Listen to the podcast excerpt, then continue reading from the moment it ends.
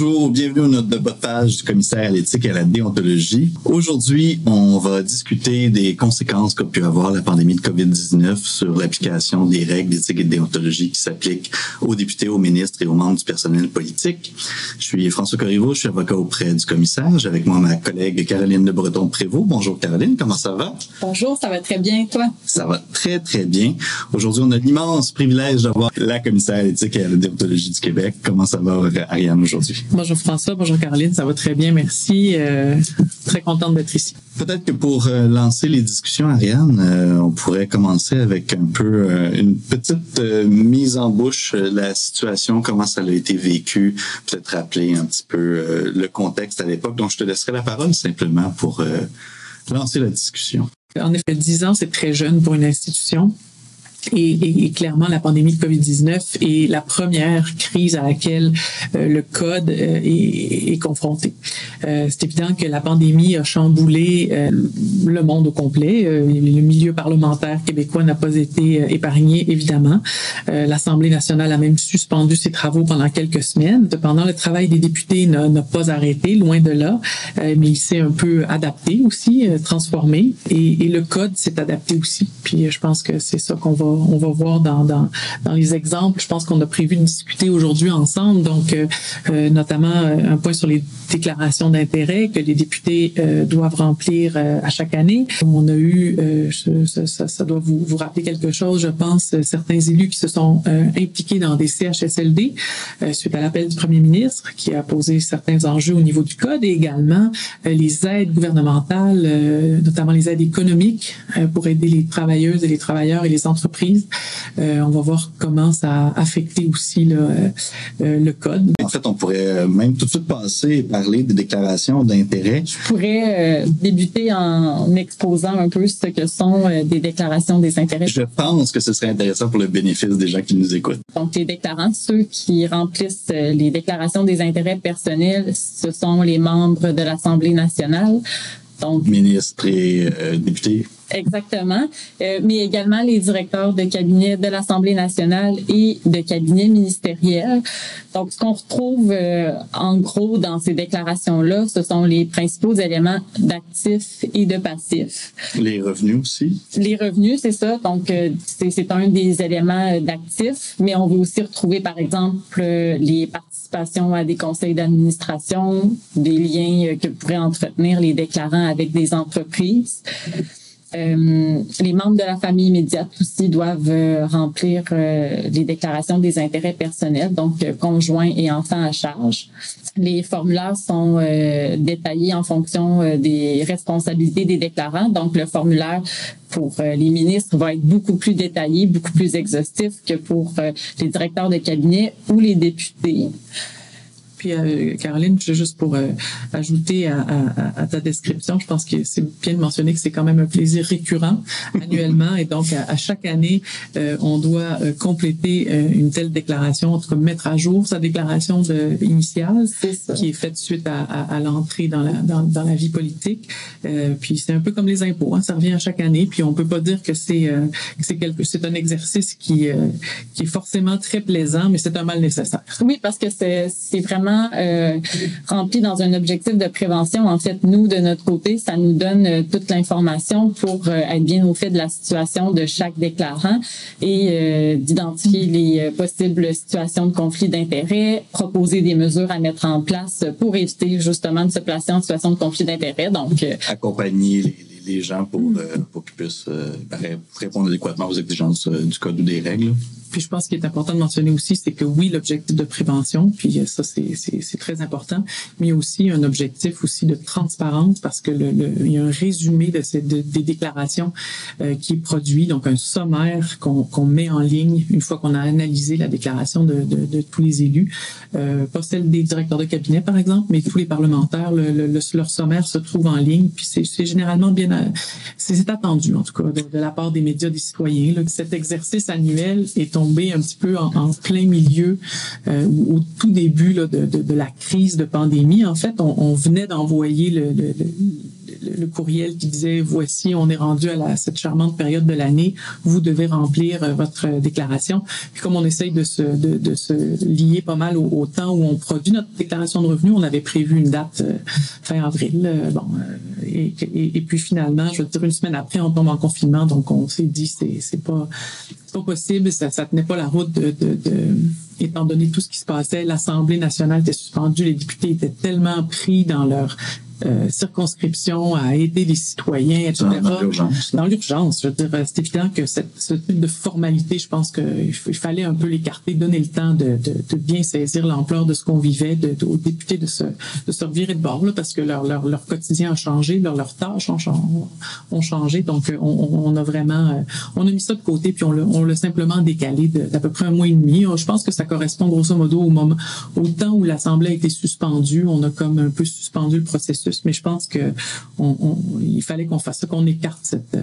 Euh, d'ailleurs, les impôts eux-mêmes avaient été. Oui, effectivement. Et ça, ça changeait rien au fait qu'on demeurait quand même disponible pour euh, des avis, des conseils. Donc, euh, les députés pouvaient tout de même et, le personnel politique nous contacter pour obtenir un avis par rapport à leur situation. Donc, on était quand même disponible. C'est seulement on avait repoussé la date pour transmettre leur déclaration. Ultimement, les, les gens ont communiqué l'information. Aujourd'hui, on est on enregistre à la mi-juillet. Aujourd'hui, euh, à ma connaissance, les déclarations ont été produites.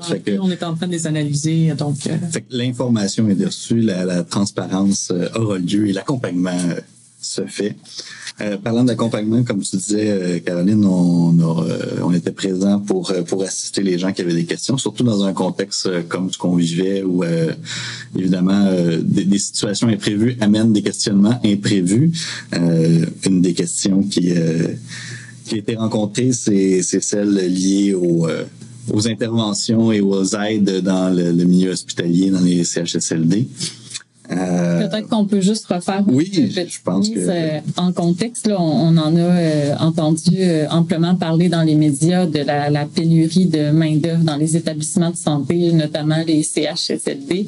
Et il y avait eu pendant la, la crise, pendant la pandémie, un appel du premier ministre aux citoyens à venir prêter main forte dans les CHSLD notamment. Et euh, bon, on entendait des histoires assez troublantes. Il y a eu certains députés qui euh, se sont euh, portés volontaires pour aller prêter main forte dans ces établissements. Pour montrer l'exemple, je pense aussi, hein, pour, pour, montrer, pour peut-être raisonner encore plus l'appel du premier ministre. Il faut se rappeler que c'était pendant le moment où les travaux étaient suspendus aussi. Mm. Puis je pense que c'est ça, c'est dans une volonté aussi d'inciter les citoyens à, venir en aide à leur leurs concitoyens. Donc, euh, il y a eu cette, euh, cette situation qui s'est présentée et qui a présenté euh, une nouveauté, des, des, nouveaux enjeux par rapport à l'interprétation et l'application du code, notamment en ce qui a trait aux règles concernant les incompatibilités de fonction et l'exclusivité de fonction. Oui, parce que pour ceux qui nous écoutent, en, en gros, question d'éviter les conflits d'intérêts potentiels, les élus ont certaines règles qu'ils doivent suivre pour ne pas justement se mettre dans une position où ils seraient à cheval entre des, des intérêts divergents, euh, notamment pour euh, ce qui est des députés, de ne pas euh, dédoubler des fonctions, donc la fonction des, de, de, de députés et d'autres fonctions dans euh, le secteur public, là, que ce soit euh, des fonctions à titre d'élu municipal ou que ce soit dans les, les, réseaux de l'éducation et de la santé. Il y a certaines activités que, que les, députés peuvent faire, des activités didactiques ou professionnelles, mais c'est sous certaines conditions. pour les ministres, c'est la, la, la, règle est une règle d'exclusivité de fonction, donc ils doivent se dédier entièrement à leur euh, charge de membre du conseil exécutif. Et de celle de député. Et de celle de député, parce qu'ils sont les deux. Euh, ils sont par, par nature députés avant d'être ministres. Donc... Euh, tu fais bien de faire cette, euh, cette petite explication pour bien comprendre l'enjeu auquel on était confronté, parce que euh, quand on a vu certains élus euh, se rendre disponibles et aller prêter main forte, on, on, s'est demandé comment on allait concilier tout ça donc avec le code, mais rapidement, on s'est rendu compte que euh, on, on n'est pas du tout dans, dans un, cas de figure où les députés voulaient travailler là, à côté de, de, de leur charge d'élu. C'était dans le cadre de leur charge d'élu. une activité professionnelle. Oui, c'est ça. C'était rémunéré, etc. Un travail. On n'est pas dans un cas de figure comme ça. On était vraiment dans un cas. C'était ponctuel, euh, prêter main forte. Il faut se rappeler ce qu'on entendait. C'était épouvantable. Les nouvelles étaient plus tristes les unes que les autres, jour après jour, dans, dans les CHSLD, ce qui fait que ils ont vraiment été euh, aider leurs concitoyens puis montrer l'exemple aux autres. Fait que je pense que c'est il, fallait voir ça comme ça. Et donc on s'est s'est vraiment tourné vers les valeurs et les principes éthiques euh, euh, qui sont contenus au code, qui nous servent régulièrement dans l'interprétation. Mais là plus que jamais, on c'est vraiment on est exactement dans le cadre de ce que les, valeurs de l'Assemblée nationale euh, exposent, c'est-à-dire on, est dans l'amélioration des conditions sociales et économiques des Québécois, dans l'aide aux citoyens. ça peut pas être autrement que ça. Donc on, a vraiment on a, vu ça dans, ce cadre-là. Et, c'était l'intention. Il n'y aurait pas eu la, la, la pandémie euh, non. si leur intention n'aurait pas été. Non, non, c'est absolument. Puis d'ailleurs, si on avait interprété ça euh, d'une autre façon, si on avait tenu une interprétation plus stricte et qu'on avait essayé de faire cadrer ça dans les articles d'incompatibilité exclusivité de fonction, on aurait même été à la limite, je pense, à, l'encontre des valeurs de l'Assemblée nationale. Tout à fait. Le, fait de porter assistance aux citoyens, d'être au service, c'est ça, de la loyauté, c'est vraiment la, la base, c'est le fondement du code. Puis, comme tu l'as très bien dit tout à l'heure, euh, c'était pas, euh, je, je, pense pas que c'était envisagé de la part des députés et en fait ni de notre part comme l'exercice d'une fonction parallèle. C'est pas, euh, c'est pas comme si les députés à long terme souhaitaient continuer à pratiquer une activité professionnelle parallèlement à l'exercice de leur charge. C'était vraiment ponctuel. C'était pour euh, venir en aide euh, aux citoyens qui fait aussi partie de leur fonction et c'était pour répondre à un besoin client, là, à une situation d'urgence. Donc, c'était tout à fait en phase là, avec euh, la charge de député qui fait partie en fait du rôle d'un ministre. C'est-à-dire que, comme on l'a dit, les ministres sont d'abord et avant tout des députés et c'est pas parce qu'ils sont ministres qu'ils ne sont plus au service des citoyens de toute façon, les, les, gens qui ont euh, fourni cette assistance-là ont renoncé à toute rémunération. Absolument. À, partir du moment où, où, on dit que c'est dans, la, dans le cadre de leur charge de député, ben, ils ont des allocations pour être député. Donc, c'est évident qu'il n'y avait pas de rémunération qui pouvait être euh, euh, reçue à ce titre-là. Ça, c'est bien évident. Donc, ça a été tout à fait observé et ça allait de soi. Je pense que ça n'a même pas été un enjeu, euh, absolument pas. non, puis à ce moment-là, il n'y a, pas de, y a pas de question de conflit d'intérêt potentiel qui se soulève. D'ailleurs, à ce sujet-là, autre question qui a été soulevée euh, qui, qui, pouvait euh, rappeler la question de, de conflit d'intérêt potentiel, la question des, des, marchés avec l'État et la situation qui qui était euh, ben, généré par la pandémie. Malheureusement, on se souvient qu'en mars, quand euh, quand le confinement a débuté, euh, beaucoup de gens ont perdu leur emploi, ont été mis à pied pour des durées indéterminées. Beaucoup d'entreprises ont dû cesser leurs activités avec des risques financiers que ça pouvait impliquer. Euh, il y a eu une réponse euh, de, de, de, de différents paliers gouvernement, donc le palier euh, provincial. Le gouvernement du Québec a mis en place différents programmes pour aider travailleurs et entreprises à, du moins, passer à travers la crise. ce qui a soulevé la question liée aux entreprises qui, qui pour lesquels certains élus avaient des. Et voilà pour lesquels euh, certains élus pouvaient avoir des intérêts et qui d'habitude ne font pas de marché avec l'État. Peut-être que dans un premier temps, on peut. Oui, parce que la question est toujours épineuse. Qu'est-ce qu'un marché avec l'État? Écoute, François, un marché, euh, un marché au sens du Code d'éthique et de déontologie, c'est très, très large. Donc, euh, ça vise évidemment tout contrat qui serait conclu de gré à gré avec l'État, mais également des subventions, des d'autres types de contrats euh, par, qui, qui, auraient été obtenus à la suite d'un appel d'offres, des subventions, programmes. Donc, c'est très large. Puis, euh, l'État avec euh, que ça peut être soit un ministère ou le gouvernement, mais n'importe quelle société publique ou euh, des, des, sociétés déléguées mandatées. Oui, exactement, c'est ça. Donc le gouvernement, mais également un ministère ou un organisme public du Québec qui sera euh, assimilé à, à l'État au sens des règles du code. Puis les règles sommairement euh, concernant les marchés avec l'État, en fait, euh, elles sont distinctes pour les députés et pour les ministres. Donc encore une fois, les règles vont être un peu plus exigeantes pour les membres du Conseil exécutif sommairement, pour les ministres, euh, ils ne peuvent pas détenir euh, d'intérêt dans une entreprise qui participe euh, à des marchés avec l'État, quel qu'il soit. Pour les députés, ce sera permis dans certaines circonstances, mais à différentes conditions et notamment l'autorisation de la commissaire va être nécessaire. Donc, on s'est, euh, on s'est questionné à savoir, bon, qu'est-ce qu'on fait avec ces règles-là? clairement, c'était clairement un marché. C'était plutôt, bon, qu'est-ce qu'on fait avec euh, la, le contexte très exceptionnel, très particulier de la pandémie et cette règle-là euh, concernant les marchés avec l'État? Je pense que d'entrée de jeu, euh, je pense que c'est bon de mentionner, on, on a considéré ça comme presque un cas de force majeure. Donc, c'était clair qu'il fallait agir vite de la même façon que quand, quand le confinement est arrivé, les, les, impacts négatifs sont rapidement arrivés, les mesures d'aide ont été aussi assez rapidement annoncées, ce qui a fait en sorte qu'on devait aussi agir vite et, et dans un contexte où euh, on a des intérêts dans une entreprise et qui normalement ne pose pas de problème parce qu'elle n'a pas de marché avec l'État. Tout d'un coup, elle en a besoin, elle a besoin de souscrire à, une aide gouvernementale pour assurer sa survie, pour assurer de, pouvoir payer ses employés, de, de, payer son loyer, etc.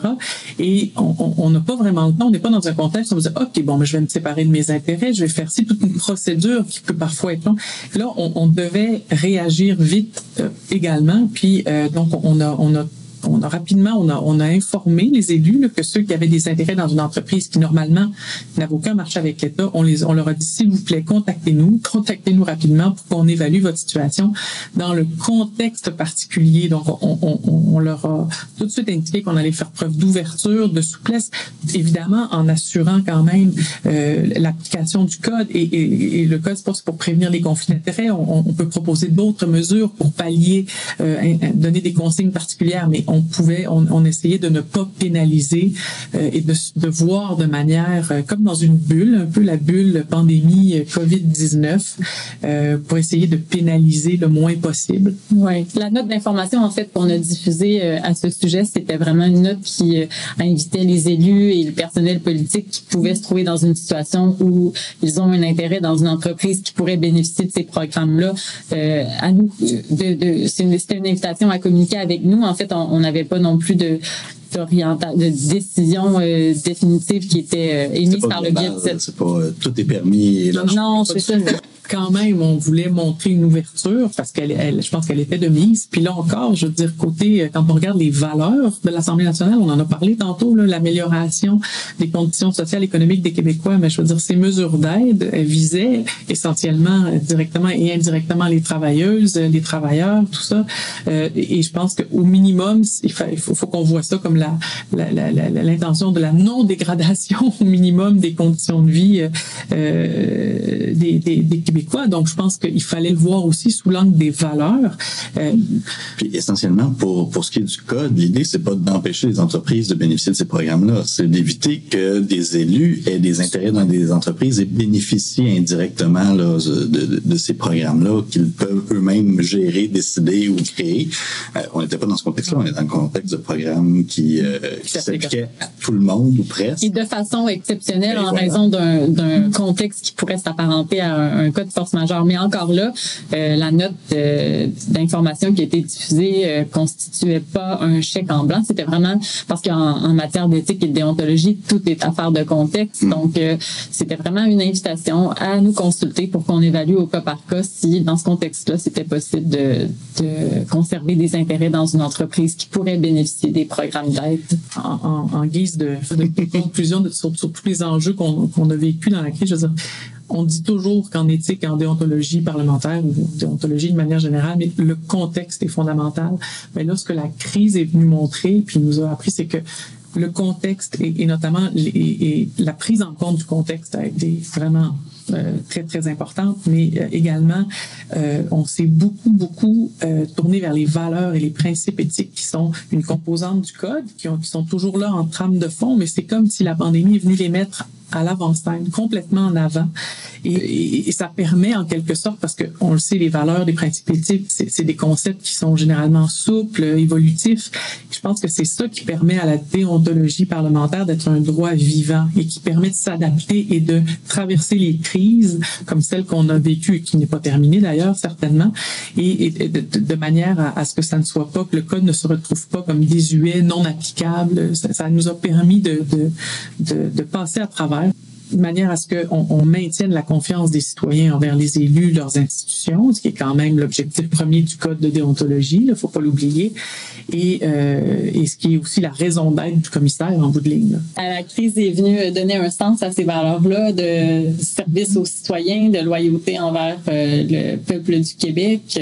C'était vraiment, euh, comme tu l'as dit, Ariane, un, contexte vraiment particulier ce serait absurde, ultimement, d'appliquer les règles du code puis que le résultat, ce soit d'être contraire aux valeurs que le code lui-même... C'est un non-sens. C'est ça, les valeurs, c'est la base du code et, euh, les députés doivent euh, être guidés par les valeurs lorsqu'ils exercent leur charge. Et de la même façon... la commissaire. exactement. Euh, il y a une disposition du code sans la citer qui dit que le commissaire doit justement prendre en considération les valeurs dans l'interprétation du code. Donc, je pense que c'est ce qu'on a fait en l'occurrence. Ben, merci beaucoup. Je pense que ça peut être notre mot de la fin pour aujourd'hui.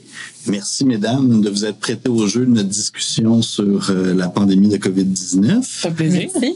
Pour euh, ceux qui nous écoutent, vous trouverez sur euh, le site web du commissaire au ced-qc.ca dans la section sur les notes de bas de page les références à ce qui a été discuté aujourd'hui, donc les articles du code et des règles qui pourraient être applicables et toutes sortes d'autres références, incluant un lien vers euh, l'allocution d'Ariane euh, qui a été donnée dans le cadre d'un colloque de l'Observatoire de l'éthique publique sur ce sujet particulier là, de, de la l'éthique en temps de crise. Exactement. Donc, vous pourrez aussi laisser questions, commentaires euh, sur le site web. Si euh, jamais vous êtes intéressé à connaître le pourquoi des notes de bas de page, on vous invite à écouter l'épisode 0, donc la présentation du projet. Vous trouverez également le lien sur le site web du commissaire. On vous souhaite euh, à toutes et tous une très bonne journée. Mesdames, merci. À ceux qui nous écoutent, merci également. Et aux prochaines notes de bas de page.